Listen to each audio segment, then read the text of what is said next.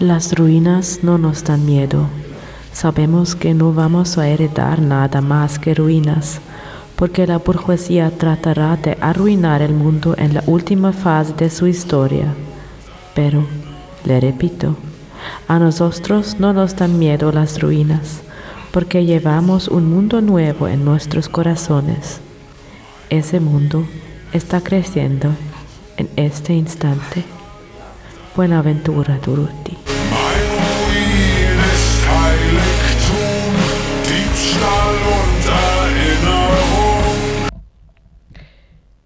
Geister.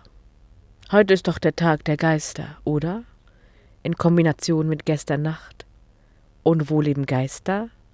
Richtig. In Ruinen. Da verstecken sich Monster und Gespenster. Und Ruinen sind das, was physisch übrig bleibt. Von allem Lebendigen. Von allem Gebauten Lebendigen. Ruinen ist aber auch das, was übrig bleibt wenn die Zivilisation zusammenbricht. Zitat In der Dine Bizat wird die Idee eines Wo als Sa'a Nag Ai Big E Hos O angeschrieben und gelebt. Dort drüben in hohem Alter liegt eine Zukunft der Harmonie. Das Wo und Wie liegt dort, wo der köstliche Schmerz ruht, wenn wir uns wahrhaftig nach der Zerstörung einer Welt sehnen, dürfen wir uns nicht vor den Ruinen fürchten. Aus der Einleitung zur achten Ausgabe der Zeitschrift Black Seed, A Journal of Indigenous Anarchy. Dieses Zitat ist im Sammelband in einer, in einer Welt der Ruinen vorangestellt, in einer Welt der Ruinen Gespräche von indigener Anarchie, ausgewählte Texte, übersetzt aus dem Englischen. Die Übersetzung und Veröffentlichung ist im Selbstverlag im Jahr 2022 passiert und Kontakt aufgenommen kann über bova.riseup.net. Die Vervielfältigung und Verbreitung ist ausdrücklich erwünscht. Und da es jetzt dunkel wird und, naja, ein bisschen kühler, oh my God, the ruins are all around us, habe ich gedacht, es ist Zeit, einfach ein bisschen zu lesen, um runterzukommen. Und du, liebes Hyrix, kannst mitlesen. Ich fand an diesem Sammelband besonders ähm, auch die Anmerkung zur Übersetzung, das Vorwort sehr wertvoll und werde jetzt kurz einen Überblick über das Inhaltsverzeichnis geben, dann die Anmerkung zur Übersetzung einlesen und dann habe ich drei, vier Texte ausgewählt, die ich ebenfalls einlesen will. Ob ich die allerdings alle schaffe, hier unter dem Plastikwellblechdach im Hinterhof, weiß ich noch nicht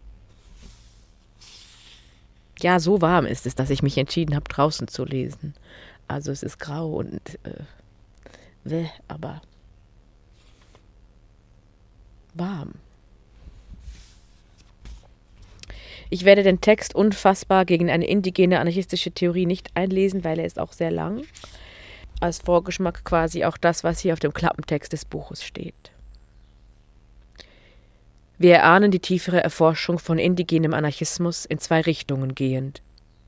Ein Weg wird der Weg der aktivistischen WissenschaftlerInnen sein, sowohl Indigene als auch SiedlerInnen. Aus einer anthropologischen und philosophischen Perspektive, die in absolut keiner Verbindung mit denjenigen steht, die sich in der Nähe der Feuer der Autonomie in unseren Ländern befinden, und dies ist der Weg, den wir ganz klar ablehnen. Der andere Weg wird schwierig, kühn, heftig, experimentell und voller Widersprüche sein. Er wird im Rauch um die Feuer herum geteilt werden, die Träume sprechen. Er wird zwischen den Stilllegen von Pipelines, dem Einschlagen von Firmenfensterscheiben und Zeremonien gefunden werden. Er wird sich in Hokans und auf Wohnwagenplätzen finden. Er wird etwas sein, das sich mit seinem ganzen Wesen weigert, festgelegt zu werden, in die Gemeinde des Erfassbaren getrieben zu werden, um eine Erweiterung der kolonialen Ordnung von Ideen und Existenz zu sein. Er wird sich selbst unfassbar machen. In diesem Sinne bieten wir die folgenden Provokationen, Behauptungen, Gedanken und Fragen an, nicht als Schlussfolgerung, sondern als Einladung, diese Diskussion weiterzuführen, wenn wir uns als indigene Menschen die auch AnarchistInnen sind, orientieren wollen. Aus Unfassbar gegen eine indigene anarchistische Theorie von Kli Benali, Ja Ish Ya Ili. Ich gebe mir Mühe, die indigenen Namen so gut wie möglich wiederzugeben, so gut ich kann. Und ich weiß, dass mir das nicht allzeit gelingen wird. Und werde es trotzdem tun, denn es gar nicht zu tun, ist auch keine Lösung. Anmerkung zur Übersetzung. Dieses Buch nahm seinen Anfang vor rund zwei Jahren, zu der Zeit, als die achte Ausgabe der Zeitschrift Black Seed, A Journal of Indigenous Anarchy, erschien und nur wenige Monate zuvor die Nachricht von Aragons Tod viele seiner MitstreiterInnen, WeggefährtInnen und FreundInnen erschütterte. Aragorn war nebst vielem anderem auch Mitwirkender der Zeitschrift Black Seed. Während diesen zwei Jahren erschienen sowohl in Zündlumpen wie auch in Schwarze Saat gesammelte Schriften zum schwarzen und indigenen Anarchismus, die eine oder andere deutsche Übersetzung zu Texten, die auch in diesem Buch in eigener Übersetzung vertreten sind. Sie sind alle im Quellenverzeichnis aufgelistet. 2021 erschien das Buch Black Seed, Not on Any Map, eine Zusammenstellung aus den Ausgaben der Zeitschrift Black Seed mit neuen Texten von Clee Benally, Etsy Betts und Mike Goldhawk. Einiges aus Not on Any Map ist auch in diesem Buch vertreten. Und an deren Zusammenstellung wurde anstelle einer Priorisierung der Übersetzung von Not on Any Map festgehalten. Es handelt sich hier um eine Zusammenstellung, die im Zusammenhang mit den deutschsprachigen anarchistischen und antiautoritären Beziehungen und Kontexten und deren mangelnden Verbindungen und Auseinandersetzungen zu jenen kontextuellen Verständnissen gedacht ist. Deshalb sind hier auch Texte vertreten, die weder in Black Seed noch in Not on Any Map abgedruckt wurden und dennoch miteinander in Verbindung stehen. Mit der grundlegenden Absicht von Entwicklungen in Richtung einer Auseinandersetzung und Verbindung zu diesen laufenden Gesprächen innerhalb deutschsprachiger Kontexte erscheinen in dieser übersetzten und auf unständige Art, unvollständige Art und Weise zusammengestellten Ausgabe zu diesen Gesprächen von indigener Anarchie jene Texte als unverzichtbar. Huh, das war ein langer Satz. In Unfassbar gegen eine indigene anarchistische Theorie beschreibt Klee Benali dies als ein Gespräch, das, Zitat, viel interessanter ist als alles, was wir in den Texten dieses Essays anbieten oder von irgendwelchen Büchern zu diesem Thema erwarten könnten. Und, aufgrund einer Reihe von Gründen, die du über die Gesamtheit dieser Unterbreitung hinweg beobachten wirst, ist indigene Anarchie kein Gespräch, das wir wirklich führen wollten. In dem Vorwort zu Not on Any Map heißt es, Zitat, Black Seed wurde zu einer Stimme innerhalb von und für indigenen Anarchismus, aus einer Perspektive, die sich von der eher traditionellen Indigenität und dem traditionellen anarchistischen Denken unterscheidet und eindeutig mit diesen im Dialog steht. Urban, nihilistisch, grün, braun, schwarz, gemischt, schwellenartig, antipolitisch, antianthropologisch sowohl jene Perspektive zurückweisend, die behauptet, dass Menschen in alter Zeit all die Antworten hatten, und zweifellos jene, die behaupten, dass irgendwer diese Antworten heute hat, oder sogar, dass all die Antworten möglich oder erwünscht wären. Die Mitwirkenden dieser Ausgabe drücken eine Beunruhigung über beide Traditionen aus und denken darüber nach, was es bedeutet, Namen zu verwenden, die aus anderen Orten den Ideen und Praktiken aufgezwungen werden, die schon immer existiert haben, wie auch über die Manipulation von Definitionen, die behauptet, dass sie uns zur Selbstbefähigung verhilft, aber schlussendlich unseren Feindinnen dient. Das junge Etikett indigener Anarchismus läuft bereits jetzt Gefahr, in eine politische, akademische, identitäre Landschaft verdinglicht und eingeordnet zu werden, in der jeglicher relevante und spitzige Aspekt glatt bedübelt wird und darüber hinaus die Menschen unsichtbar macht, die hier vorkommen, und jene, von denen wir hoffen, in Zukunft zu hören. Du weißt, wer du bist. Diese Ausgabe ist also auch eine Anerkennung der Richtung, die Black Seed eingenommen hat und der Aussage, dass diese Gespräche immer noch stattfinden und wir beziehen in diesem Kampf Stellung, um indigene Anarchie als etwas zu erhalten, das nicht durch Definitionen eindammbar ist, etwas, das sich auf keiner Landkarte befindet. Zitat Ende. Während sämtliche Texte in diesem Buch von indigenen Menschen auf Englisch verfasst wurden, aus einer Region dieser Welt, die heutzutage als Nordamerika bekannt ist, ist die Übersetzung und die Ausgabe an sich nicht von indigenen Menschen erstellt und herausgegeben worden. Sie entstand mit dem Hintergrund weißer europäischer Herkunft. Für eine möglichst transparente Übersetzung mögen die folgenden Anmerkungen zur Übersetzung den einen oder anderen LeserInnen zu einer nützlichen Orientierung verhelfen. In dieser Übersetzung wird nicht vollständig auf englische Begriffe aus dem Original verzichtet. Sie sind teilweise in den Fußnoten mit einer deutschen Übersetzung versehen.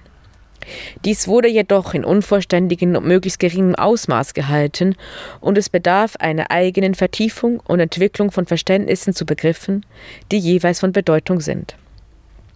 Zudem mögen manche englische oder deutsche Wörter vertraut oder ungewohnt erscheinen. Wie auch immer.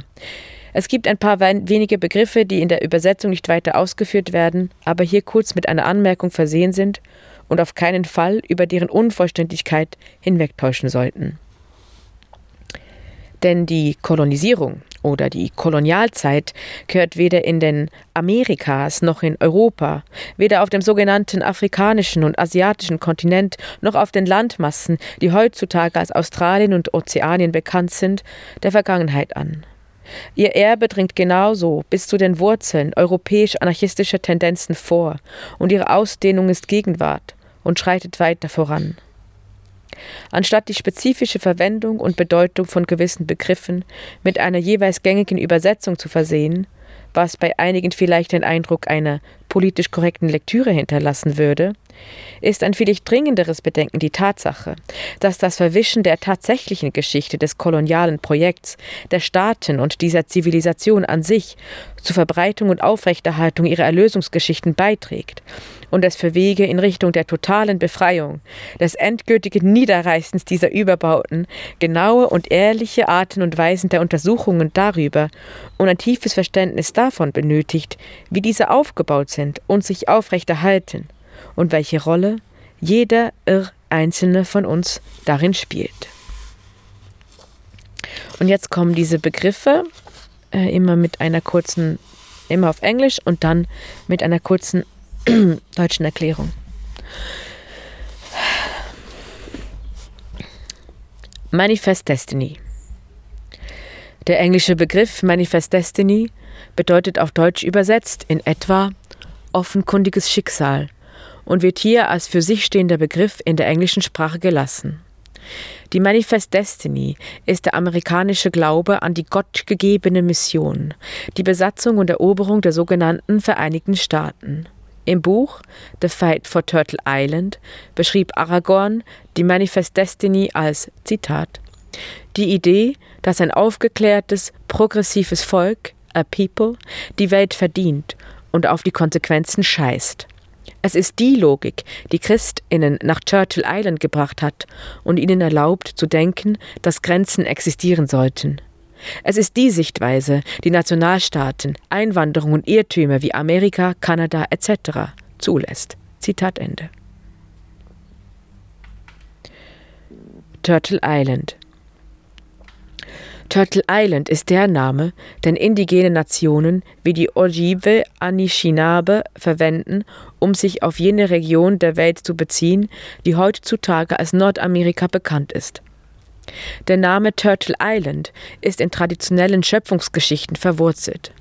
Im Vorwort zu The Fight for Turtle Island offerierte Aragorn ein weiteres Verständnis dieses Begriffs. Zitat Wenn ich mich auf Turtle Island als kein Ort beziehe, ist das aus dem Grund, dass das Land, die Erde, die ich Turtle Island nenne, tatsächlich woanders ist, in einer anderen Zeit. Ich bin nicht so desillusioniert, dass ich denke, nur weil ich Turtle Island den Vereinigten Staaten, Kanada und Mexiko vorziehe, dies ausreicht, damit es auch so ist. Zwischen hier und dort befinden sich aufgestellte Armeen, die von diesen Staaten angestellt werden, und der Apparat, der sie unterstützt. Dort sind Priesterinnen, Sozialarbeiterinnen, Lehrerinnen, Professorinnen und ernstzunehmende Menschen, die jede Stunde des Wachseins der Aufrechterhaltung der Mythologie der Manifest Destiny widmen, weil es eine billigere Methode ist, die Ordnung anstatt die Gewehrkugeln aufrecht zu erhalten. als Ort, der nicht existiert, aber existierte, ist Turtle Island die Art von keinem Ort, von dem normalerweise als Mythos gesprochen wird. Vielleicht ist das wahr. Vielleicht ist Turtle Island bloß eine fantastische Geschichte über Völker, die seither verschwunden sind, oder es ist die Geschichte über den Ort, an dem ich lebe, die ich bevorzuge zu erzählen. Anmerkung Trailer. Alle Geschichten sind immer so wahr, wie du es möchtest. Ende Anmerkung Trailer. Wenn ich auf Turtle Island und nicht in den Vereinigten Staaten von Amerika lebe, kann ich zwischen meinem Leben und dem Leben unterscheiden, das mir gewaltvoll aufgezwungen wurde.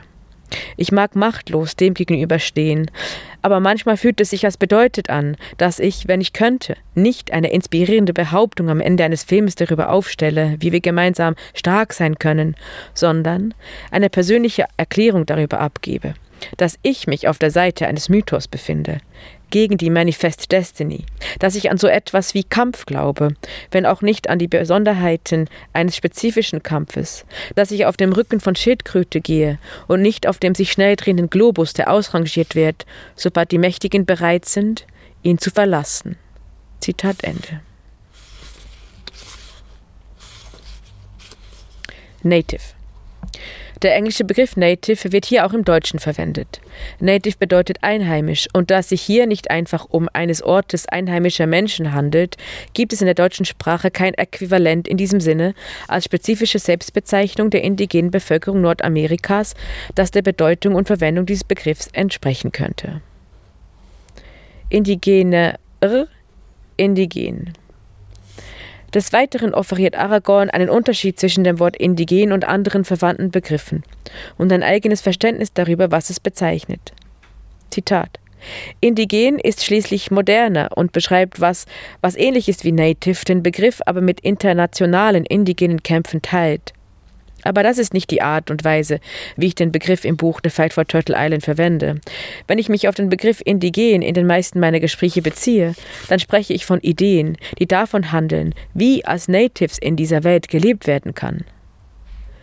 Wie können wir eine erdbezogene Lebensweise sein oder zu ihr zurückkehren? Wie können wir einander finden? Wie können wir die Gesellschaft der WildbeuterInnen wiederherstellen? Tun wir das? Was bedeutet es zu sein, nachdem unsere Völker zerstört wurden und doch nicht zerstört wurden? Zitat Ende. Indianer in Indianisch. Auch zum Begriff Indien, der hier mit Indianer in und Indianisch übersetzt wird, offeriert Aragorn in The Fight for Turtle Island eine weitere persönliche Sichtweise. Zitat ich verwende und bevorzuge den Begriff Indianerin als eine ironische Selbstetikette, die an die unzutreffende Bezeichnung der Bewohnerinnen dieses Landes durch das Missverständnis des Namensgebers erinnert. Ich empfinde den Galgenhumor von Völkermord und Kolonialisierung als eine Art der Ehrlichkeit, die bis ins Mark geht. Mir ist klar, dass nicht alle an diesem Punkt mit mir gleicher Meinung sind. Zitat Ende. Wenn die AutorInnen in den folgenden Texten diesen Begriff verwenden, dann haben sie vielfältige Gründe dafür. Eine Tatsache, die im besten Fall Fragen aufwirft, die uns weiterhin verfolgen sollten.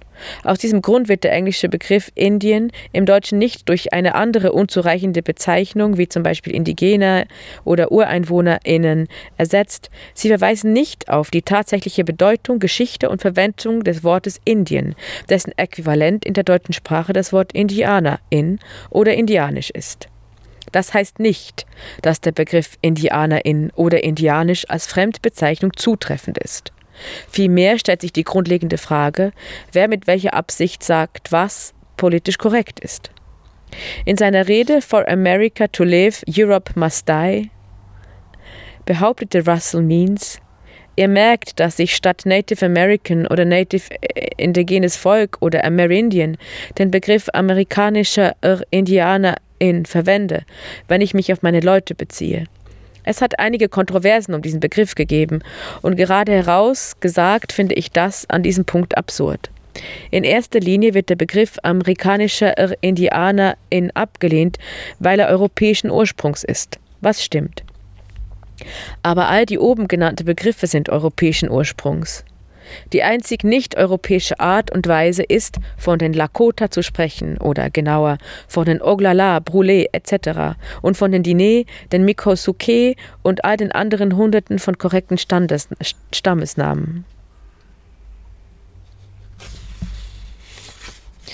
Two-Spirit der Begriff Two-Spirit ist ein Überbegriff für indigene Menschen, die sich selbst als queer, nicht-binär und oder als nicht geschlechtskonform, also nicht in eine Geschlechterbinarität oder in westliche Kategorien von Beziehungen, Sexualität und Identität reinpassend identifizieren.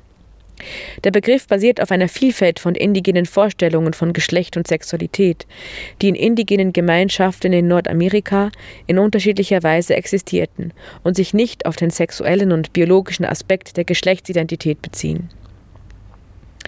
Das englische Wort Two-Spirit, auf Deutsch etwa Zweigeist, wurde als Sammelbegriff geschaffen um darin in der gemeinsam gesprochenen englischen Sprache die Vorstellungen von Geschlecht, bei denen es vielmehr um dessen fließende und ungewisse Verortung geht, zu vereinen und um an ihr jeweiliges spirituelles und historisches Erbe zu erinnern und es wiederzubeleben. Das Kollektiv vom KE Infoshop offeriert in Settler Sexuality ihre Sichtweise auf indigene Vorstellungen von Geschlecht. Zitat. Die westlichen Interpretationen von Geschlecht und Sexualität wurden seit Anbeginn ihrer Artikulation und Überwachung zur gegenseitigen Definition verwendet. Zum Beispiel konzentriert sich Homosexualität auf den Akt von gleichgeschlechtlichen Beziehungen. Indigenes Geschlecht und Sexualität gehen über solche Definitionen hinaus. Die indigenen Vorstellungen von Geschlecht betrachten eher die mentalen, emotionalen und sozialen Aspekte des Ausdrucks und der Identität einer Person als deren physische oder biologische Beschaffenheit. Menschen, die sich heute als trans verstehen, entsprechen nicht den kolonialen Verständnissen von Geschlecht. Es versteht sich jedoch von selbst, dass trans- oder nicht-binäre Menschen schon seit undenklichen Menschen existieren. Indigene Völker in ganz Nordamerika haben ihre eigenen Schöpfungsgeschichten, welche die trans- und nicht-binären Mitglieder der Gemeinschaft anerkennen und feiern. In jüngster Zeit wurde der stammesübergreifende Begriff Two-Spirit, ein übersetztes Anishinaabe-Wort, verwendet, um sich auf indigene Transsubjektivitäten zurückzubesinnen. Wie auch immer. Sowohl innerhalb als auch außerhalb der akademischen Welt bekommt die Breite des binären Geschlechts, dessen Aufrechterhaltung und das koloniale Verständnis von Geschlecht Gegenwind zu spüren. Stammesgemeinschaften auf dem gesamten Kontinent haben ihre eigenen einzigartigen Verständnisse und Kosmologien, die solche Subjektivitäten umspannen und feiern. Die Winkte der Lakota, die Mahu der Kanaka Maoli, die Ihamana der Zuni und die Nadle der Dine sind größtenteils ausgelöscht und fehlinterpretiert worden, da unser allgemeines Verständnis und unsere Einstellung zu Geschlecht durch koloniale Interpretationen pervertiert wurden. Zitat Ende.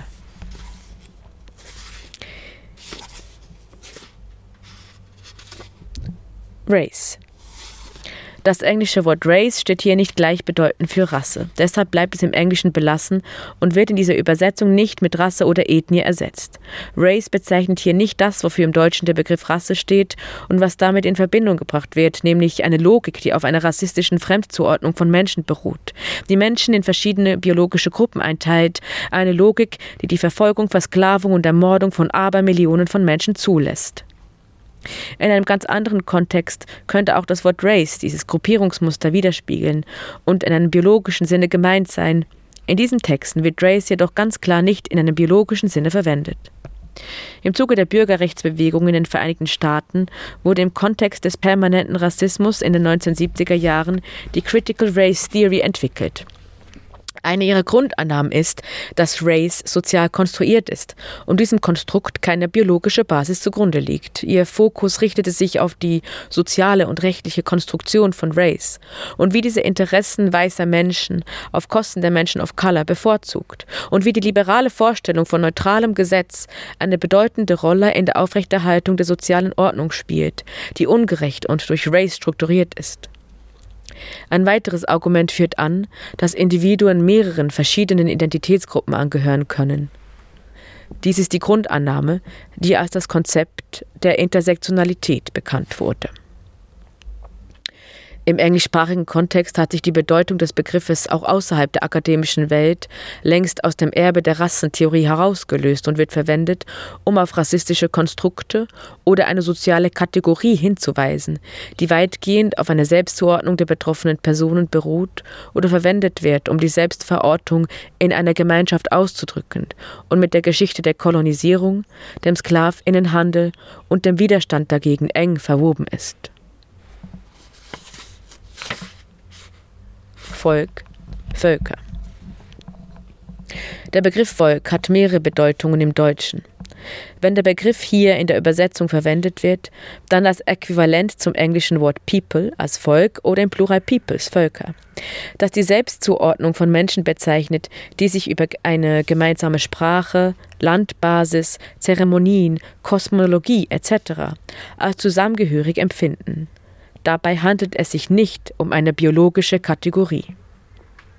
Der Begriff bezeichnet also weder eine von Herrschenden unterdrückten breite Masse, wie es zum Beispiel für das Weibervolk oder Diebesvolk verwendet wurde, noch verweist es auf eine faschistische Vorstellung von biologischen Kategorien, der eine Abstimmungs- oder Blutgemeinschaft zugrunde liegt, wie sie von der völkischen und völkermörderischen Ideologie des Nationalsozialismus verwendet wurde und auch heute nach wie vor in diesem Sinne Verwendung findet. Noch steht der Begriff als Selbstbezeichnung in irgendeiner Weise mit der bürgerlichen Vorstellung in Zusammenhang, die sämtliche Bürgerinnen einer Nation oder eines Staates als Volk bezeichnet. Es handelt sich hier um Selbstbezeichnungen und Selbstzuordnungen und andersweitig wird in der deutschen Sprache dafür auch der Begriff Ethnie verwendet. Dabei aber handelt es sich um einen anthropologischen Begriff, der auf Fremdzuordnung basiert und eingeführt wurde, um die Wörter Rasse und Stamm zu ersetzen, jedoch meistens nur nicht weiße, nicht europäische und kolonisierte Menschen bezeichnet, die durch die westlichen Sozialwissenschaften verallgemeinert und bewertet werden. Das liberale Argument besagt, dass Volk oder Völker als Begriffe überholt oder unbrauchbar seien, weil sie in einer individualisierten kapitalistischen Moderne und zunehmender Vernetzung und Globalisierung schlicht veraltet seien. Auch hier stellt sich die Frage nach dem Wer. Wer genau ein Teil dieser individualisierten kapitalistischen Moderne werden oder sein will. Etymologisch wird das Wort Volk im 8. Jahrhundert das erste Mal belegt. In dieser Zeit des frühen Mittelalters, nach den ersten Runden der Kolonisierung zwischen den europäischen Gesellschaften, stand es demnach als schriftlich überlieferter Sprachgebrauch für Begriffe wie Kriegerschar, Herr, Heer und nicht die breite Masse. Sprache ist nicht bloß ein Mittel zum Zweck, zur Kommunikation und Bezeichnung von Dingen. Sie ist gleichzeitig Lebensweise, Gedächtnis und Weltanschauung.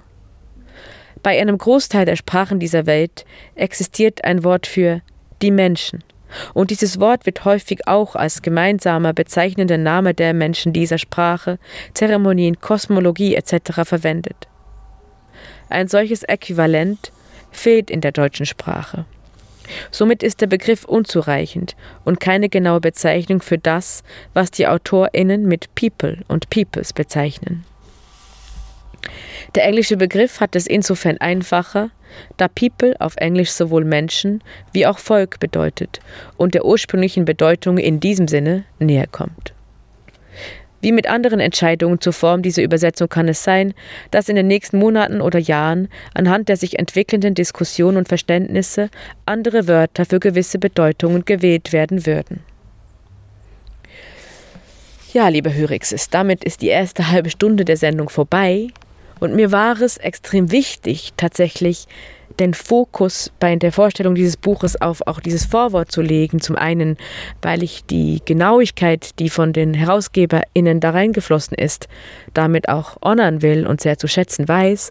Und zum anderen, weil ich es sehr wichtig finde, dass wenn ich als weiß-europäische Person euch als mutmaßlich größtenteils auch weiß-europäische Personen ähm, diese Texte vorlese, auch ihr und ich nicht drum herumkommt, uns zumindest anfänglich mit den Konzepten auseinanderzusetzen und sie nicht mit unseren eigenen Konzepten zu durchmischen, weil das wieder zu einer Unschärfe führt, die dann wieder schnell in eine objektivierende ähm, Haltung gelangen kann, wie wir sie ja eben als EuropäerInnen und weiße christlich erzogene Menschen so hart angelernt bekommen haben.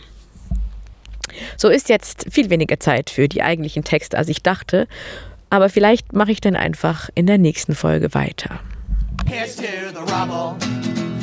A brick through every window. A casket buried six feet deep for everybody's heroes. Naja, mm, das ist ja meine Radiosendung und deswegen, also obwohl natürlich das total Sinn macht, was auch die Menschen sagen, die das Buch herausgebracht haben, dass es auch smart ist, die der Reihenfolge nachzulesen, weil die auch mega konzeptuell zum Teil aufeinander aufbauen oder auf jeden Fall nochmal viel Hintergrundwissen mitbringen. Und genau, es gibt so ein paar grundsätzliche Texte, also Orten, äh, Orten, Ortung eines indigenen Anarchismus, ein nicht-europäischer Anarchismus. Ich kann die Texte also wirklich alle empfehlen. Und trotzdem fange ich jetzt einfach bei meinem Lieblingstext an, ähm, der sich in der zweiten Hälfte des Buches befindet. Und der heißt Die Versöhnung ist tot. Ein strategischer Vorschlag von Tavinikai. Die Versöhnung ist tot. Seit einer ganzen Weile ist sie bereits tot. Wenn es etwas gab, das mir in den letzten Wochen Freude bereitet hat, dann begann dies zu der Zeit, als die MatriarchInnen bei Unist Ort N die kanadische Flagge verbrannt hatten und die Versöhnung für tot erklärten. Wie ein Wildfeuer entflammte es in den Herzen der Jugend über alle Territorien hinweg. Mit gefletschten Zähnen widerhallte der Schrei aus ihren Kehlen. Versöhnung ist tot. Die Versöhnung ist tot. Ihre Augen blicken der Wahrheit viel scharfsinniger entgegen als die meisten aus unserer älteren Generation, die, um sie zu benennen, zu furchtsam waren. Die Trudeau-Ära der Versöhnung war von Anfang an eine Farce. Sie war schon viel immer eher auf die kanadischen SiedlerInnen als auf als auch die Natives ausgerichtet. Die Versöhnung ist tot ist ein Kampfschrei. Es bedeutet, dass der Druck vorbei ist, der uns dazu bringen will, unsere Leben anhand dieser Abmachung auszurichten. Die jüngere Generation hat die Ketten zu Boden geworfen. Vielleicht bewegen wir uns in die Richtung einer neuen Zeit, in der die Militanz den Platz der Verhandlungen und Anfechtungsklagen einnimmt. Eine Zeit, in der wir uns weniger um das gesetzmäßige und moralische Urteil der KolonisatorInnen scheren und uns mehr unseren Verantwortungen widmen. Die Versöhnung zu kritisieren bedeutet nicht die Ältesten und die Leute, die an der Truth and Reconciliation Commission, Anmerkung der ÜbersetzerInnen, auf Deutsch Wahrheits- und Versöhnungskommission, teilgenommen haben, zu beschämen. Es bedeutet, eine Regierung anzugreifen, die einen Moment der Verwundbarkeit nutzte, um ihr globales Image zu stärken. Ich sagte es bereits zuvor und ich sage es nochmals. Ich mache unserer älteren Generation keine Vorwürfe, dass sie Hoffnungen auf eine friedlichere Zukunft hegen. Diejenigen, die den Horror der Internate, der 60 Scoops und der Zeit der Road Allowance und der Schlittenhunde-Massaker miterlebten, konnten sich nur ein besseres Leben für die kommenden Generationen wünschen. Es liegt in der Verantwortung jener jüngeren Generationen, aufzustehen und zu sagen, dass das, was anerboten wurde, nicht genug ist. Es liegt an uns zu sagen, dass sie uns lieber für ein weiteres Jahrhundert des Kampfes entscheiden, als die sanfte Assimilation, die uns offeriert wurde, zu akzeptieren. Es liegt an uns, unseren Ältesten für ihren Einsatz zu danken und dann mit unseren Federn, Trommeln und Fäusten an die Frontlinien zurückzukehren. Denn Ideen an sich machen noch keine Veränderung aus. Das ist eine liberale Lüge. Um etwas zu verändern, müssen auf Worte Taten folgen. Und diese Taten müssen gemeinsam unternommen werden. Weder Ideen noch Praktiken werden von Individuen geschaffen. All das Geschriebene hier resultiert aus Diskussionen und Interaktionen mit anderen Landverteidigerinnen, Geliebten, Anarchistinnen, Müttern, Kindern und Widerständigen. Wir müssen für das, was wir sagen, Verantwortung übernehmen und anerkennen, dass Wissen durch Gemeinschaften kreiert wird. Es sollte immer auf diese Weise betrachtet werden, damit die Hierarchien untergraben werden und damit niemals einer Person erlaubt wird, sich über irgendeine andere zu erheben. Somit ist all das Geschriebene hier deins. Nimm es und mach damit, was du willst. Disputiere es, verteidige es, verschrei es, eigne es dir an. Vergiss die Regeln. Kanada ist ein kolonialer Staat. Er existiert zum Zweck der Beherrschung von Territorien und der Verwaltung der Ressourcen dieser Territorien, nicht mehr und nicht weniger. Er hat ausgezeichnete Arbeit geleistet, um die Bevölkerung davon zu überzeugen, dass er für etwas steht, für etwas Gutes. Das ist eine Art und Weise, wie er seine Legitimität aufrechterhält. Der nationale Mythos von Höflichkeit und Zuvorkommenheit gewinnt die Unterstützung seiner Wählerinnenschaft. Er wurde im Laufe der Zeit sorgfältig konstruiert und er kann zerlegt werden.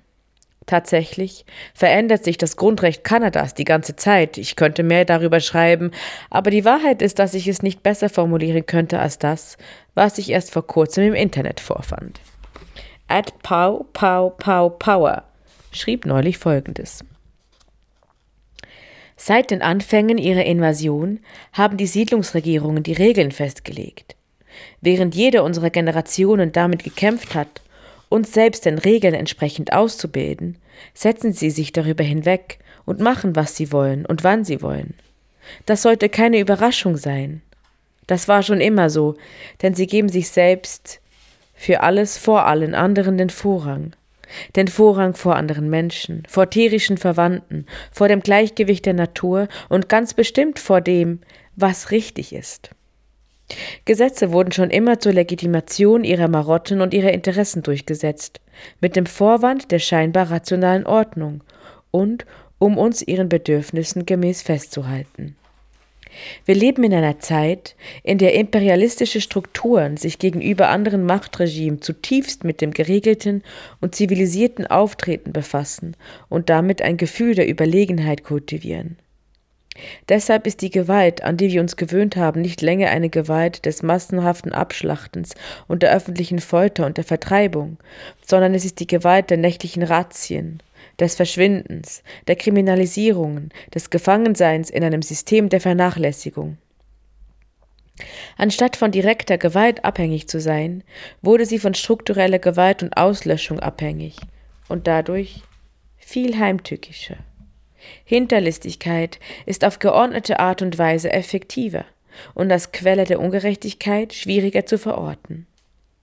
Deshalb reden wir, wenn wir rechtmäßig und friedlich und rational und aufrichtig und mit geschmeidiger Stimme, so gütig und ruhig, wie wir es nur sein können, an sie herantreten, spielend leicht, mit einem höflichen weißen Lächeln, der besten Absichten abgewiesen, mit dem tiefsten Bedauern, und wir tun unseres Bestes. In Wirklichkeit machen wir es besser als die meisten anderen. Und wenn wir nachdrücklicher, leidenschaftlicher, begründeter darauf bestehen, ist die Reaktion der Siedlungsregierung so klar, wie wir es nun sehen. Wieso könnt ihr Leute nicht einfach gehorchen? Kanadierinnen möchten glauben, dass koloniale Gewalt der Vergangenheit angehört, also verheimlicht die Regierung die Gewalt für sie. Das ist der Grund, warum die kanadische Bundespolizei es den JournalistInnen nicht erlaubt zu filmen, wenn sie die Hunde auf die Frauen hetzen, die ihr Land verteidigen. Das ist der Grund, weshalb sie damit davonkommen. Die Zeit ist gekommen, während der nicht länger nach Gerechtigkeit in Siedlungsgesetzen gesucht wird. Für die indigenen Völker in Kanada ist es unmöglich, der Gewalt, die uns zugefügt wird, zu entkommen. Wenn wir unsere Fäuste emporstrecken und zurückschlagen, dann handelt es sich immer um einen Akt der Selbstverteidigung. Immer. Sich dem Gewaltlosigkeit oder dem Pazifismus zu verschreiben, ist eine gefährliche Sache.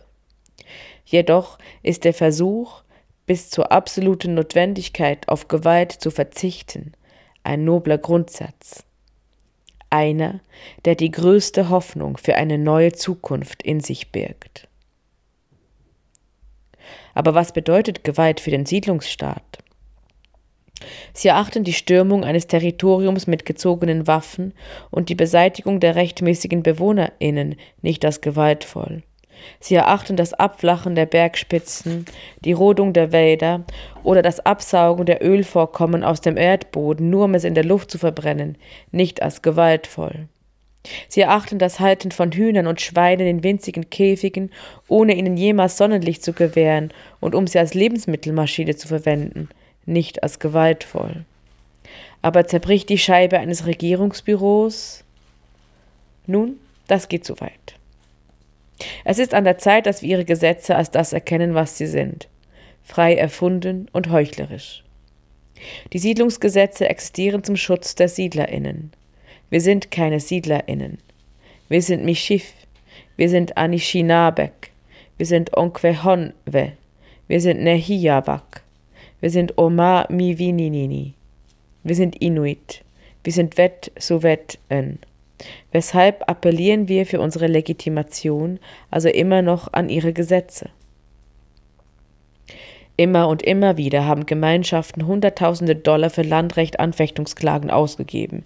Die Chippewa of the Thames First Nation benutzt das Geld, welches sie durch die Landansprüche gewonnen haben, zur Lancierung einer Anfechtungsklage gegen Kanada, um auszudrücken, dass sie nie wirklich konsultiert wurden, noch ihre Einwilligung zur Linie 9, die durch ihr Territorium verläuft, gegeben haben.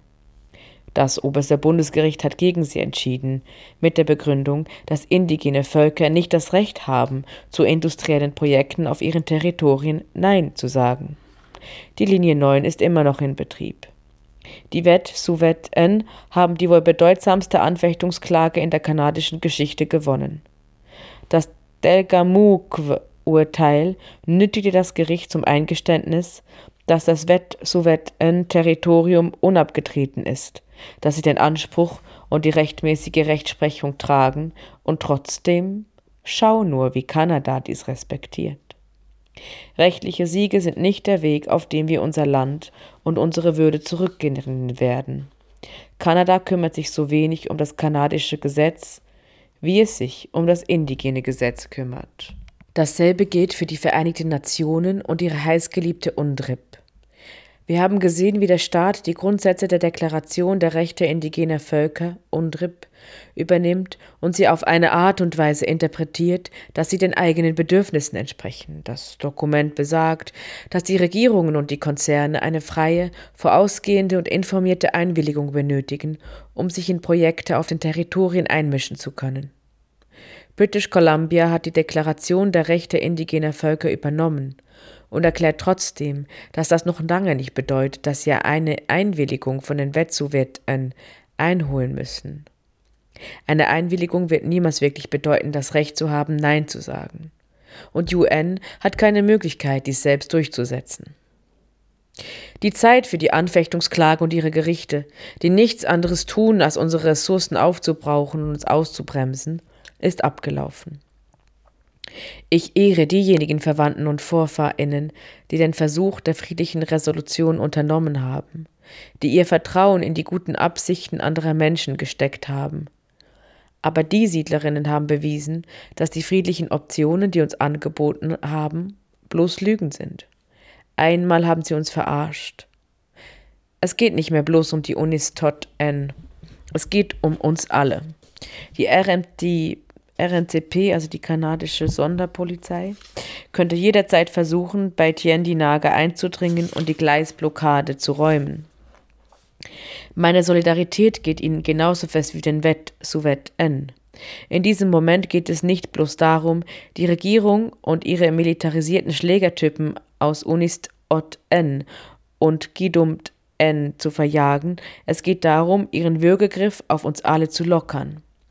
Dieser Moment handelt davon, die Versöhnung für tot zu erklären und unsere Macht wiederzuerlangen. Das bedeutet nicht, dass wir Unist Ot N vergessen sollten und sie dann im Stich lassen, wenn sie uns am dringendsten brauchen. Es ist der Vorschlag, unseren Blick auf eine Art und Weise auszuweiten, damit wir unseren ansteigenden Impuls nicht verlieren, was das, was im Westen geschieht, nicht unseren wildesten Träumen entspricht. Es geht darum, ein stärkeres Narrativ anzufertigen. Das heißt, dass wir zuerst überlegen sollten, bevor wir das Recht der Wet Suvet N auf ihr Land einfordern, weil dieses nicht abgetreten wurde. Haben wir nicht alle das Recht auf das Land, das unseren VorfahrInnen gestohlen wurde? Unabgetretenes Land heißt, dass es nie verkauft oder durch die Eroberung aufgegeben oder verloren wurde. Die königliche Proklamation von 1763 drängte Kanada und die britischen Herrschaftsgebiete dazu, Land nur durch die vertragliche Vereinbarung zu erwerben. Und so zogen Kanadas Beamtinnen los, um dies zu tun. Sie fuhren damit fort, Verträge auf dem ganzen Kontinent abzuschließen. Manchmal logen sie die Vorfahrinnen, die kein Englisch sprachen, über den Inhalt der Verträge an. Manchmal fanden sie was auch immer für eine Person, die den Vertrag unterschreiben würde, ohne große Bedenken darüber, ob diese Person mit der Unterstützung der Gemeinschaft handelt. Nachdem der letzte Landvertrag unterschrieben war, verbot Kanada den indigenen Völkern, Anwältinnen zu beauftragen um Landansprüche anzufechten. Und dann stahlen sie den Rest, wie sie wollten. Sie ließen das Land fortlaufend von den SiedlerInnen überrennen, bis die Natives nur noch 0,2 Prozent des Landes zu ihren Territorien zählen konnten, das sie einst schützten und bewohnten. Ich schere mich nicht um die Aufrufe zur Legitimation von unabgetretenem Territorium. Jedes Land ist gestohlenes Land. Kanada ist für keines davon zuständig, weil sie alle Vereinbarungen, die sie jemals im Zuge der Aneignung des Landes getroffen haben, gebrochen haben. Dieselbe Kritik gilt auch für die Behauptung, dass eine Erbregierungsform die einzig wahre Führung der indigenen Völker sei. Ich spreche mich nicht für die Band Councils aus, aber es ist wichtig zu verstehen, dass viele unserer Beziehungen die erblichen Systeme verloren haben, die ihnen einst halfen, gute Leben zu führen. Wir werden unsere Verwaltung wieder aufleben lassen müssen. Wir können uns auf einiges aus der Vergangenheit beziehen und einiges werden wir neu gestalten müssen. Alle frei gewählten Formen der indigenen Verwaltung sind legitim.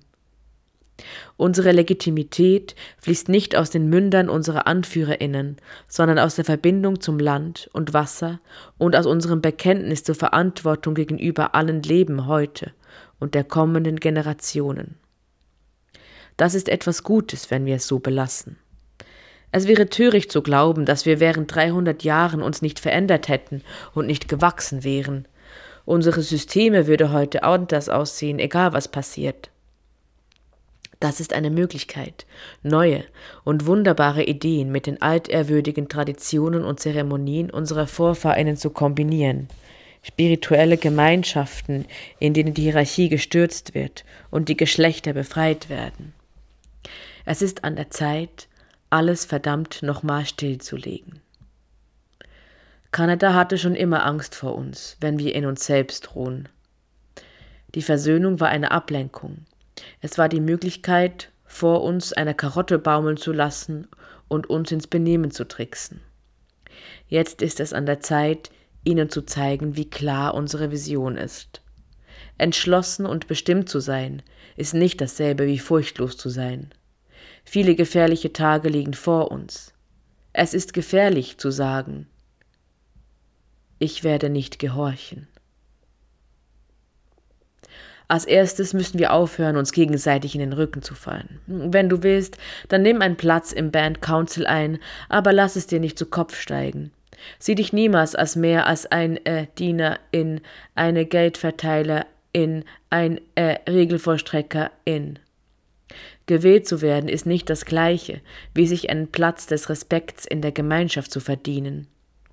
Es macht dich nicht zu einer m, Ältesten. Lass mich kurz die Zeit nutzen, um an dieser Stelle ein riesiges Fuck you an die metischen Rationen zu richten, die Pipeline-Vereinbarungen unterzeichnen, weil sie so begeistert sind, dass die Regierung sie als indigen anerkannt hat.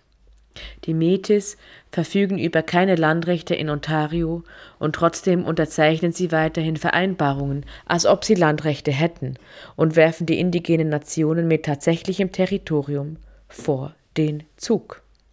Lass mich dieses Fuck you auf die indigenen Nationen ausweiten, die Pipeline-Vereinbarung unterzeichneten und schweigend zusehen, wie ihre Verwandtschaft angegriffen wird, weil sie das Wasser beschützen. Oder noch schlimmer, wie sie Interviews mit Erdöl-Lobbygruppen führen und in konservativen Medien die LandverteidigerInnen in ihrer Mitte anprangern. Können Sie dann nicht sehen, wie die KanadierInnen ihre Worte verschlingen, nach unserer Spaltung lechzen und sie zur Abwertung unserer Lebensweise ausnutzen? Ich dulde keine Angriffe auf unsere Verwandten, die den roten Pfad verloren haben, aber wir müssen einen Weg finden, wie wir sie zurück nach Hause bringen können. Es müssen sich nicht alle an die Frontlinien ihrer Gemeinschaften begeben, aber als bloßes Minimum sollten sie die Zusammenarbeit mit der kolonialen Regierung und ihren Konzernlakaien verweigern. Das Zweite, was wir tun sollten, ist handeln. Aber wir müssen uns nicht bloß auf Aktionen beschränken, die den Rückzug der Kräfte aus dem Wet-Suwet-Territorium fordern. Die Bundesregierung ist diejenige, die das Sagen hat, nicht nur bei Unist-Ot-En, sondern an jedem Punkt der Unterdrückung gegenüber den Natives auf allen Territorien. Jeder Angriff auf den kanadischen Staat ist ein Solidaritätsakt. Jeder Ausdruck von indigener Souveränität geschieht in Solidarität. Es ist an der Zeit, mit jener Besetzung zu beginnen, von der du geträumt hast. Es ist an der Zeit, mit jener Besetzung zu beginnen, von der du geträumt hast. Gibt es ein Stück Land deines Territoriums, das annektiert wurde? Nimm es zurück. Gibt es eine neue Pipeline, die durch deinen Hinterhof geplant wird? Blockier den Weg. Gibt es FerienhausbesitzerInnen, die den See in der Nähe deiner Gemeinschaft entweihen? Stell ihnen einen Räumungsbefehl aus und schlag dein Lager auf. Sabotiere die Fischfarmer, die den Lachs töten, reiß den Damm, der den Fluss unterbricht, nieder, spiel mit dem Feuer. Wenn wir all unsere Hoffnungen und Träume auf einen Ort konzentrieren, dann liefern wir uns selbst den Burnouts und den gebrochenen Herzen aus. Lass uns für die Menschen der Wett Suwet kämpfen, ja, aber lasst uns ihren Mut und ihre Aktionen auf eine Art und Weise ehren, die zulässt, dass sie uns dazu inspirieren, dasselbe zu tun. Lass uns für sie kämpfen, indem wir für den Manu-Min und die Feuchtgebiete und die Grizzlybären kämpfen. Wähle deine KomplizInnen mit Bedacht. Die Liberalen, die Landanerkennungen verlesen, haben oft zu viel in dieses System investiert, als dass sie tatsächliche Veränderung sehen könnten. KommunistInnen stellen sich ein System ohne kapitalistisches Kanada vor, aber sie wollen nach wie vor einen kommunistischen Staat. Einer, der unweigerlich das Land kontrollieren und ausbeuten müsste. Finde die gemeinsame Herzensgesinnung mit denjenigen, die den Staat zerstört sehen wollen, damit autonome Gemeinschaften seinen Platz einnehmen und das Gleichgewicht zwischen den Menschen und all unseren Beziehungen wiederhergestellt wird. Wähle diejenigen, die mehr zuhören als reden, aber nicht jene, die egal was du sagst, tun werden und nicht selbst denken. Sie sind durch Schuldgefühle motiviert. Finde diejenigen, in denen ein Feuer für eine wildere und gerechtere Welt brennt. Die meisten von ihnen werden Anarchistinnen sein, aber nicht alle, und nicht alle Anarchistinnen werden mit gutem Herzen daherkommen. Das Hervorbringen von Schlachtfeldern an verschiedenen Fronten wird ihre Energie spalten. Die Gleisblockaden funktionieren. Wenn die nächtlichen Gleis- und Kupferdrahtsabotagen und die Blockaden weiter andauern, werden sie den gesamten Bahnverkehr in allen Teilen dieser fürchterlichen Wirtschaft stilllegen. Mehr ist besser. Aber mach es nicht bloß für die Wett, Suwet en, mach es für die Flüsse und Bäche, die unter den Gleisen hindurchströmen. Mach es für die VorfahrInnen, die im Vordringen der Eisenbahnlinien ihren kommenden Untergang erkannten. Wie es in einer Kritik aus Montreal geschrieben wurde, Lass dich nicht für symbolische oder absichtliche Verhaftungen nieder. Wenn sie zur Erzwingung einer gerichtlichen Verfügung auftauchen, dann zieh zu einem anderen Abschnitt der Gleise. Wenn Sie mit einer zweiten Verfügung auftauchen, dann blockier die größte Autobahn in der Nähe. Wenn Sie mit einer dritten Verfügung auftauchen, dann zieh zum nächsten Hafen weiter. Bleib frei und kämpferisch. Für die Leute bei Unist Ot-En und Gidum Ten gab es keine andere Option. Aber du hast sie. Nimm ihnen ihren nächsten Schritt vorweg und bleib ihnen voraus. Das ist ein Moment nebst vielen Momenten. Unsere Vorfahrinnen waren schlau. Manchmal warteten sie leise den richtigen Augenblick ab, manchmal schlugen sie zu, und immer gaben sie im Verborgenen unsere Zeremonien und Geschichten weiter. Ich ehre sie genau wie ich dich auch jetzt ehre. Sie sind der Grund, weshalb wir immer noch hier sind, und unsere Kinder und die Kinder unserer Kinder werden wegen uns noch da sein. Vergiss niemals, wer wir sind, Kämpf in Zeremonie. Ich vermute, dass dies ein Vorschlag zur Aneignung einer Strategie des indigenen Anarchismus hier auf Turtle Island ist. Eine Verweigerung der Taktiken, die Dinge von machtvollen Menschen einzufordern und eine Rückkehr zum Aufbau einer Vielzahl an lokalen diversen Lösungen für uns selbst. Das ist eine Zurückweisung der Art der Organisierung im Stil von Idle No More. Lass uns die Fehler aus der Vergangenheit nicht wiederholen. Es ist ein Aufruf zu uns, unsere AnführerInnen selbst zu bestimmen und eine Art der Verwaltung zu kreieren, die Hierarchie verneint und von uns die Verweigerung der Versöhnung und die Bewegung und eine Richtung der militanten Wiedergewinnung fordert. Die Idee des indigenen Anarchismus ist immer noch in ihrer Anfangsphase. Schreib mir darüber. Das ist einer unserer Momente. Lass ihn uns nicht zur Forderung verkommen. Und nicht Ot en in Ruhe zu lassen, sondern zu verlangen, dass sie das Land an sich in Ruhe lassen. Mach daraus nicht ein Moment, in dem CGL darin gehindert wird, Geld zu machen, sondern zum Moment, in dem Geld an sich verurteilt wird. Hier geht es um die Kolonisierung, die überall stattfindet. Hier geht es um uns alle an die SiedlerInnen, die unweigerlich dieses Scene auch lesen werden. Was hier geschrieben steht, ist auch für dich gedacht. Nicht im Stil von Steh auf und nimm dir dein Land zurück. Alles schon mal gehabt. Aber ich habe die Benachrichtigungen zu den Rückmeldungen und jene in den Medien gelesen. Und ich sehe, dass ihr in aller erdenklichen Arten dieser immer gleichen Fallen tappt. Ihr seid nicht bloß Zahnräder in der Solidaritätsmaschine. Auch du kannst Kämpfe in den Städten, in denen du lebst, aufnehmen. Erinnere dich an den Two Row. Du kannst parallele Kämpfe mit dem gleichen Ziel führen. Von vielen der Ältesten habe ich gehört, dass wir diesen Kampf nicht alleine gewinnen werden, und das ist ganz gewiss die Wahrheit. Danke für die Art und Weise, wie ihr die Wirtschaft und den Staat angegriffen habt. Danke, dass ihr den Aufruf beantwortet. Nun, nimm diesen Ratschlag und mach was draus. Auch du solltest nach Wegen suchen, um das Land und das Wasser an den Orten, wo du lebst, zu verteidigen. Auch du solltest nach Möglichkeiten suchen, die die Macht der Regierung auf diesen Ländern untergraben und schwächen. Lass dich nicht entmutigen, wenn die Nationalgarde Unist-Orten nicht verlassen wird. Das ist ein Kampf von vielen. Das ist bloß der Anfang. Tappe nicht in die Falle, in der du dich auf kanadisches oder internationales Recht berufst. Sieh dich selbst als das, was du bist, als das, was deine Gemeinschaft ist. Handle auf eine Art und Weise, die eine Welt herbeiführt, in der Versöhnung möglich ist. Eine Welt, in der deine Leute Land zurückgeben und den zentralisierten Staat Kanadas niederreißen. Romantisiere nicht die indigenen Völker, mit denen du zusammenarbeitest. Hab nicht das Gefühl, dass du niemals ihr Urteil in Frage stellen oder dich nicht dafür entscheiden könntest, lieber mit den einen oder den anderen zusammenzuarbeiten. Finde diejenigen, die das Feuer in sich am Leben erhalten haben. Diejenigen, die lieber weiterkämpfen, anstatt die Aussicht aufgestellte Versöhnung zu akzeptieren. Handle niemals aus einem Gefühl der Schuld oder Scham heraus. Ich rede dir nicht ein, dass du dein Siedlungswesen mit Solidaritätsarbeit überwinden kannst. Verstehe, dass du deinen eigenen Weg finden solltest und finden kannst, um dich mit diesem Land zu verbinden, aus deiner eigenen geerbten oder neu geschaffenen Tradition heraus. Nimm das Risiko auf dich. Träume im großen Stil.